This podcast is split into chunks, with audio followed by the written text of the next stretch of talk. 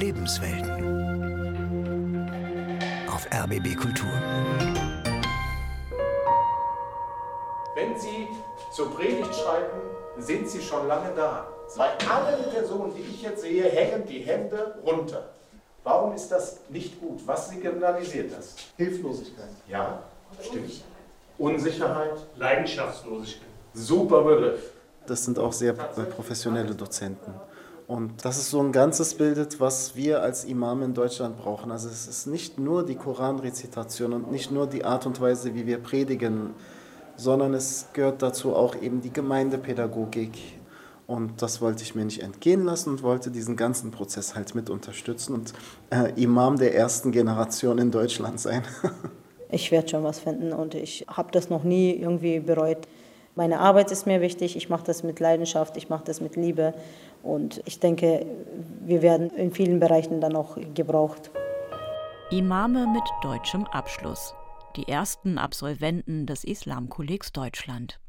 Eine Sendung von Ita Niehaus. Könnte ein guter YouTube-Imam sein. Predigtlehre am Islamkolleg Deutschland. Einer der Teilnehmer der praxisorientierten Imamausbildung ist Ender Çetin, muslimischer Geistlicher, Sohn türkischer Gastarbeiter und überzeugter Berliner mit Humor. Gut fünf Monate sind vergangen seit Eröffnung des Islamkollegs Mitte Juni 2021. Die berufsbegleitende Ausbildung findet dieses Mal in der Deutschen Islamakademie in Berlin statt. Einige Teilnehmer sind an diesem Wochenende per Zoom mit dabei. Ist das soweit verständlich bis hierhin? Hier sehe ich Nicken, online auch. Predigtlehre. Für Ender Çetin kein Neuland. Der 45-jährige engagierte Theologe arbeitet in einem interreligiösen Schulprojekt mit und als Imam im Jugendstrafvollzug. In der islamischen Community ist man sich nie sicher, worauf oder nach was die Gemeinde dich als Imam urteilt. Ist es das Wissen? Ist es die schöne melodische Rezitation? Ich dachte für mich selber immer die ersten Eindrücke einfach. Und das wurde heute nochmal bestätigt, wie wichtig das eigentlich ist, dass man eben die Sympathie halt rüberbringt, um die Menschen zu erreichen, und zwar unterschiedlichste Menschen. Was würden Sie uns empfehlen für einen Redner, der sitzt? Es gibt zwei Arten, wie der Prophet dies vollzogen hat. Nehmen Sie mal Ihren Stuhl, kommen hier rum bitte. Ja, aber Sie deuten halt an. Genau, also den Schneidersitz, ja. der wirkt natürlich ein bisschen lockerer, ein bisschen brüderhafter. Ja. Murat äh, Kadajan, Referent für Predigtlehre am Islamkolleg, kurz IKD, hat sich Unterstützung geholt. Den katholischen Theologen und Rhetoriktrainer Christian Jäger. Gemeinsam machen sie deutlich, auch im Berufsalltag von Imamen ist professionelle nonverbale Kommunikation wichtig, gerade bei der Predigt. Christian Jäger arbeitet immer wieder interreligiös. Viele christliche Priester sind in ihrem Denken, in ihrem Habitus sehr engstirnig geschult worden. Und bei vielen Imamen, die eingeflogen wurden, hatte ich einen ähnlichen Eindruck. Da gibt es Diskussionsvorbehalte, da gibt es irgendwie kulturelle Gräben, die man nicht überspringt. Und hier ist das überhaupt nicht der Fall. Diese Damen und Herren sind alle deutsch sozialisiert. Deutsch meine ich im guten Sinne dieser Kultur, der Diversität, die wir hier haben. Die Herkunft der 38 Teilnehmenden ist unterschiedlich und sie vertreten verschiedene Strömungen des Islam. Gut die Hälfte von ihnen macht die zweijährige Ausbildung zum muslimischen Geistlichen. Die anderen wollen sich weiterbilden. Das Besondere, die Ausbildung ist auf Deutsch, verbandsübergreifend, unabhängig vom Herkunftsland und damit bundesweit einmalig.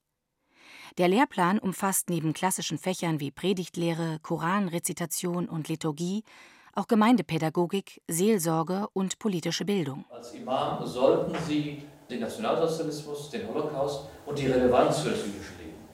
Sollten Sie kennen, muss man kennen. Die Relevanz des Antisemitismus in, im Dialog mit Juden, wie sich das Ganze entwickelt hat. In Berlin geht es mit politischer Bildung weiter. Der Dozent Murat Chalayan hält einen Vortrag. Danach ist eine Diskussion geplant. Viele der Teilnehmenden haben sich wie Elif Demirkan Çoban aus Oldenburg noch nicht intensiv mit Nationalsozialismus und Antisemitismus auseinandergesetzt. Diese Sachen auch mal von einem türkischstämmigen Dozenten zu hören. Das ist nicht nur für die 42-jährige Elif Demirkan Çoban etwas Besonderes. Sie ist eine der wenigen Teilnehmerinnen. Seit vielen Jahren arbeitet die Mutter von vier Kindern in interreligiösen und interkulturellen Projekten. Ihren beruflichen Schwerpunkt sieht Demirkan Çoban in der Seelsorge. Das Berufsfeld Imam sei männerdominiert. Frauen jedoch würden in den Gemeinden genauso gebraucht. Es ist auch mein Ziel, einfach Predigt zu halten, wenn es nötig ist. Äh, aber es ist zum einen schwieriger für den Imam, in einem kurzen Text äh, seine Botschaft zu liefern. Kaffeepause. Mohammed Mehmedi nutzt die Gelegenheit, um sich mit Dozent Murat Karajan auszutauschen. Es ist deshalb eine große Herausforderung für den Schreiber, für den Verfasser des Textes. Mohammed Mehmedi, schlank, Anfang 30, in Jeans und T-Shirt, wirkt jünger. Er hat sich ebenfalls bewusst für die Osnabrücker Imam-Ausbildung entschieden. Unter anderem, weil am Islamkolleg ein weltoffener Islam vermittelt werde. Denn den möchte er auch in seiner Gemeinde weitergeben dass man hier aufgewachsen ist und danach nochmal die Kultur kennt. Ja? Man weiß, wie das Land hier funktioniert. Und das heißt nicht, dass man irgendwie gewisse Grenzen einhalten muss, sondern man ist trotzdem frei. Ortswechsel.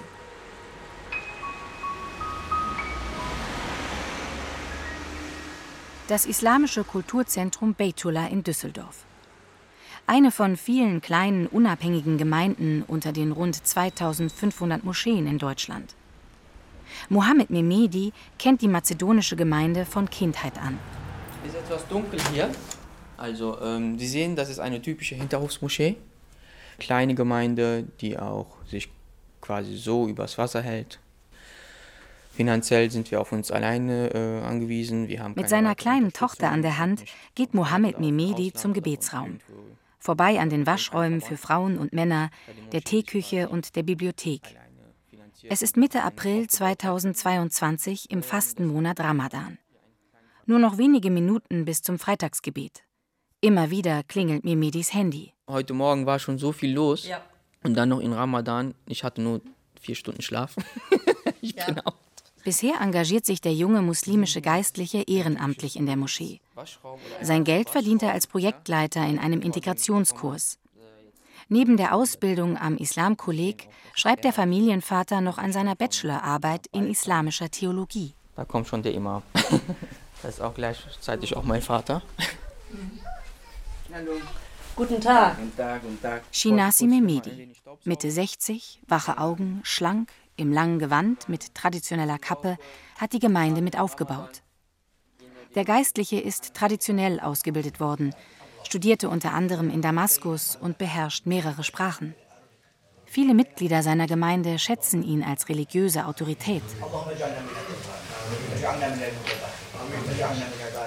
Rund 60 Männer und Jugendliche haben sich versammelt. Shinasi Memedi leitet das Gebet, die Predigt hält er in seiner Muttersprache auf Mazedonisch. Hinter dem Imam sitzt sein Sohn mit der Tochter im Arm. Also mein Vater war für mich ein Vorbild schon von klein auf. Man ist quasi hineingeboren in die Arbeit und hat das quasi so aufgenommen, wie es ist. Mohammed Mehmedi hilft seinem Vater in der Moschee. Nun steht er am Mikrofon, ganz in sich versunken.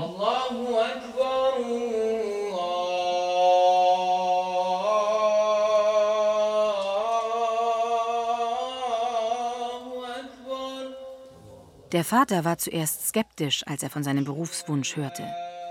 Memedi musste sicherheitshalber noch einen anderen Beruf erlernen. So sehr der junge Muslim seinen Vater schätzt, etwas bedauert er. Shinasi Memedi hat nie richtig Deutsch gelernt. Das macht es nicht einfach für ihn, gerade die jüngeren Gemeindemitglieder zu erreichen.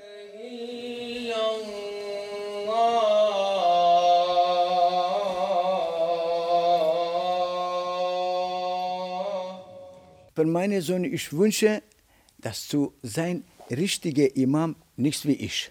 Die Leute kennen mich nicht draußen Imam, mit Leuten in Kontakt zu sein, zum Helfen, alle Probleme zu lösen. Und äh, die jungen Leute sagen von Mohammed, komm, Mohammed erklärt für diese. Und das ist gut. Ha? Shinasi Memedis Sohn möchte mehr sein als ein Vorbeter. Ihn interessiert vor allem Gemeinde- und Jugendarbeit. Wie leitet man professionell eine Jugendgruppe? Wie vermittelt man Kindern am besten den Glauben? Und wie schreibt man einen Förderantrag? Das Islamkolleg bereitet ihn und die anderen Teilnehmer auf den praktischen Gemeindealltag vor. Mohammed Mehmedi ist dabei, seinen eigenen Weg zu finden als Imam der neuen Generation. Und das stößt nicht immer auf Verständnis bei älteren Gemeindemitgliedern. Wenn er zum Beispiel auf Deutsch predigt und nicht auf Mazedonisch wie sein Vater. Die älteren Herren, die, die fanden das gar nicht gut, ne? Und die sind zu mir gekommen und haben gesagt, ja, was hast du denn da gemacht? Ich habe nichts verstanden und, und warum machst du das auf Deutsch und was ist passiert? Und bei den Jugendlichen genau das Gegenteil, ja. Die waren positiv überrascht, haben, das war sehr schön. Man hat anderen Feedback, ja, zwischen den Generationen auch. Noch kommen die meisten Imame in den deutschen Moscheegemeinden aus dem Ausland. Einige Islamverbände, wie etwa der Verband der islamischen Kulturzentren, bilden bereits seit vielen Jahren ihr religiöses Personal in Deutschland aus. Auch DITIB, der größte Moscheeverband bundesweit, startete im Januar 2020 eine praxisnahe zweijährige Ausbildung für seine Imame. Druck aus der Politik, sich vom politischen Einfluss der Türkei zu lösen, und auch der Generationenwandel in den eigenen Moscheen haben dabei sicherlich eine Rolle gespielt. Bisher jedoch unterstützen nur wenige Moscheeverbände das von Bund und Land Niedersachsen geförderte Islamkolleg. Unser Auftrag ist zu zeigen, dass wir tatsächlich unabhängig sind von jeglicher staatlicher Beeinflussung. Bülent Utscha, der Direktor des Islamkollegs, kennt die Skepsis mancher Muslime und Islamverbände gegenüber dem Islamkolleg. Er und sein Team wollen durch Qualität überzeugen. Also wir möchten Muslime nicht belehren, wir möchten muslimische Gemeinden nichts aufoktroyieren, sondern die Arbeit lediglich professionalisieren und optimieren. Und das ist schwieriger als erwartet. Denn nach wie vor sei offen, kritisiert Bülent Utscha, wie die am Islamkolleg ausgebildeten muslimischen Geistlichen finanziert werden sollen. Dabei sei der Bedarf groß. Eine Erfahrung, die auch die Teilnehmenden immer wieder machen.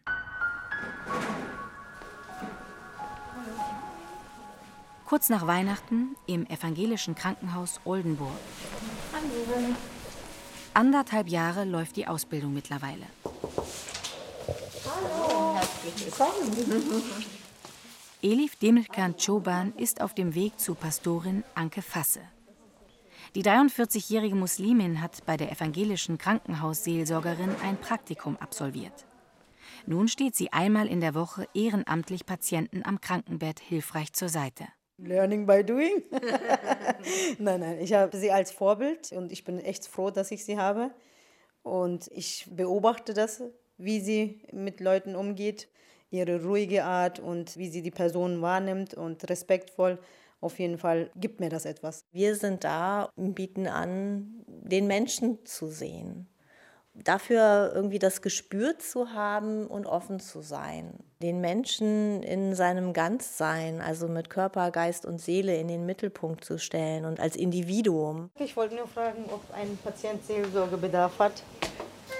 Eigentlich ja immer. Im Stationszimmer herrscht Hochbetrieb. Doch noch wird Elif Demirkan Choba nicht gebraucht. Sie ist vor allem für muslimische Patienten da. Die haben dann auch das äh, Gefühl, ähm, sie versteht mich, die hat die gleiche Religion, auch wenn wir nicht über die Religion sprechen in dem Moment. Schwere Krankheiten, Sterben, Abschied nehmen, nicht immer einfach, damit professionell umzugehen. Einen Praxisschock hat Elif Demirkan Choban trotzdem nicht. Am Islamkolleg absolviert sie zwei Ausbildungen gleichzeitig, zur muslimischen Geistlichen und zur Seelsorgerin. Nun weiß sie, beide haben sie gut für den Krankenhausalltag vorbereitet. Ich habe gedacht, wir müssen irgendwie helfen, unbedingt. Ratschläge halt so. Und das habe ich gemerkt in der Ausbildung, dass dieses Wort helfen eigentlich was anderes bedeutet. Dieses Dasein kann ja auch manchmal helfen oder zuhören. Also die Gesprächsführung oder irgendwie das Handwerkzeug hat man, aber wie man sie dann in der Situation verwendet, das ist dann die andere Sache. Die Seelsorgerin merkt aber schon, dass sie an Professionalität gewonnen hat. Dass ich da gelassener bin und bestärkt bin in dem, was ich dann mache, auch auf Deutsch dann auch richtig rüberbringen kann und selbstbewusster dann auch rüberkomme. Da ist gerade der Sohn da. Okay. Die muslimische Seelsorge befindet sich im Aufbau in Deutschland. Ob im Krankenhaus, in der Gemeinde oder im Gefängnis. Feste Stellen gibt es kaum. Große Sorgen macht sich Elif Demirkan Çoban dennoch nicht. Um ihre Berufsaussichten zu verbessern, fährt sie mehrgleisig und qualifiziert sich auch noch an der Uni in Sozialarbeit weiter. Das ist ja von uns allen. Wir hatten das auch im Gespräch in, äh, bei IKD immer wieder. Und wenn ich da irgendwie als Sozialarbeiterin irgendwo arbeiten kann, ich denke schon, dass es sich öffnen wird, aber wann, wissen wir nicht.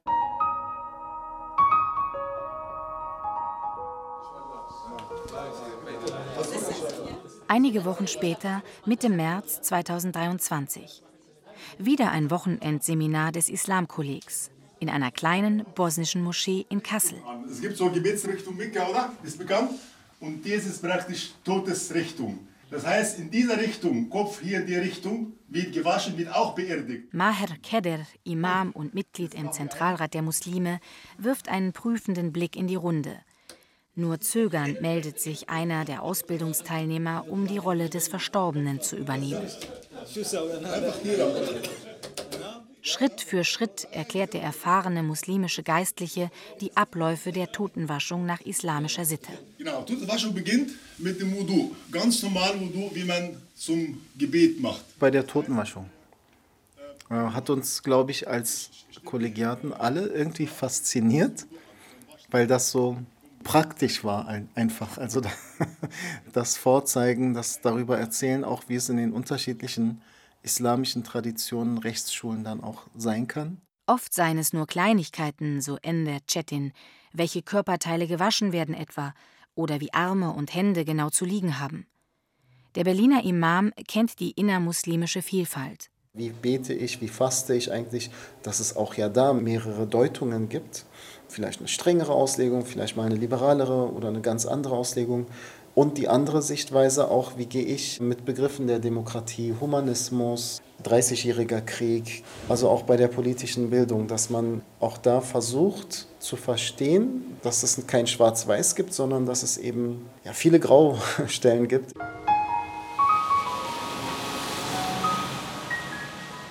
Von Kassel nach Berlin, in die Rütli-Schule, mitten im Kiez von Berlin-Neukölln. Früher war die Rütli-Schule als Problemschule im sozialen Brennpunkt Neukölln in den Schlagzeilen. Schon lange gilt sie als Berliner Vorzeigeprojekt in Sachen Integration. In einer der Klassen sitzt Imam Ender Cetin neben Rabbiner Elias III mit Jugendlichen zusammen. Der eine mit weißer Gebetskappe, der andere mit einem Basecap über der Kippa. Hier ist es okay, in der Gegend hier so, so mit Kippa rumlaufen und es könnte könnte problematisch sein. Was würdet ihr mir raten? Bason Ali laufen so mit Kippa. Eigentlich ist okay, aber. Du sagst also, es müsste eigentlich normal sein, aber es kann zu Problemen kommen. Ender Cetin und Elias III engagieren sich beim Projekt Meet to Respect. Regelmäßig besucht das Imam-Rabbiner-Tandem Schulklassen, um Vorurteilen mit Angeboten zum Dialog zu begegnen. Viele der Jugendlichen haben einen arabischen oder türkischen Hintergrund. Einige stammen aus Kriegsgebieten wie Palästina. Was man zu Hause hört, vielleicht was man über YouTube oder TikTok hört, sieht, stärkt manchmal Vorurteile und es kann sein, dass sich daraus eben Hass oder Antisemitismus auch entwickelt. Für viele Menschen, für viele Muslime auch. Es ist schwierig dann, wenn sie zum ersten Mal einen Juden sehen, weil man eben keinen Juden kennt, nur aus Medien oder vielleicht von Hörensagen kennt. Wir sehen hier gelebt irgendwie ein Verständnis gegenüber dem anderen und ich kann mir schon vorstellen, dass es eine Veränderung schafft. Natürlich braucht es mehr noch, aber ich denke schon, dass es nicht nur ein Tropfen auf den heißen Stein ist. Es ist nicht zu übersehen, die beiden verstehen sich, sind ein eingespieltes Team. Ihre Quizfragen haben sie immer dabei. Dann nächste Frage. Äh, als Muslime darf ich in eine Synagoge gehen? Darf man nicht? Oder? Doch, oder doch, doch. Ich glaube schon, doch, doch. Darf man in eine Kirche gehen? Anderthalb Stunden gehen schnell vorbei. Der Schüler Lamin und sein Freund sind auf dem Weg in die Pause. Was sie vor allem von dem Imam Rabbiner Tandem gelernt haben. Für mich war es eigentlich ein sehr schönes Gefühl, so, dass zwei unterschiedliche Religionen sozusagen auch sich sehr gut miteinander verstehen können und halt auch von ihrer Erfahrung und von ihrer Sichtweise erzählen können. Ich fand es ungewöhnlich, weil sowas sieht man nicht oft. Und ja, und was ich heute noch mitgenommen habe, ist, ähm, dass äh, der Judentum und der Islam viel gemeinsam hatten. Und, äh, ja. Annäherung durch Begegnung ist möglich. Davon ist Ender Cetin überzeugt. Doch es brauche Zeit. Ich bin hier um die Ecke aufgewachsen und hatte selber auch Vorurteile. Ich kannte auch keinen Juden, kannte auch keinen Homosexuellen, dachte auch damals, ich dürfe nicht in eine Kirche einfach rein als Muslim und so. Bis man selber auch äh, hinterfragen lernt. Und da kann eben Familie, Freunde, Lehrer unterstützend wirken, dass wir selber erlebt haben, es gibt mehr da draußen in der Welt als das. Weiter geht es zum Freitagsgebet in die Jugendvollzugsanstalt. Und nach dem Abendessen mit der Familie will Ender Cetin sich noch auf die Abschlussprüfungen Mitte Juni vorbereiten.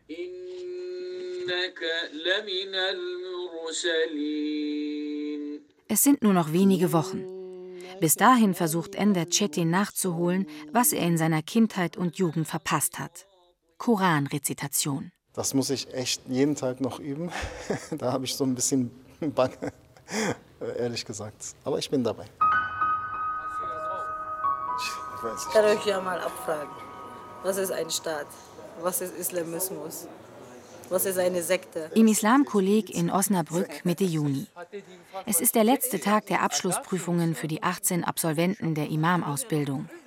Zwei intensive Jahre liegen hinter Ender Cetin, Mohammed Mehmedi und Elif Demirkan Choban.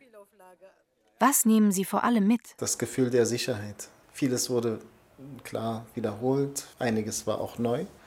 Das Gefühl, dass man eben ein Imam ist.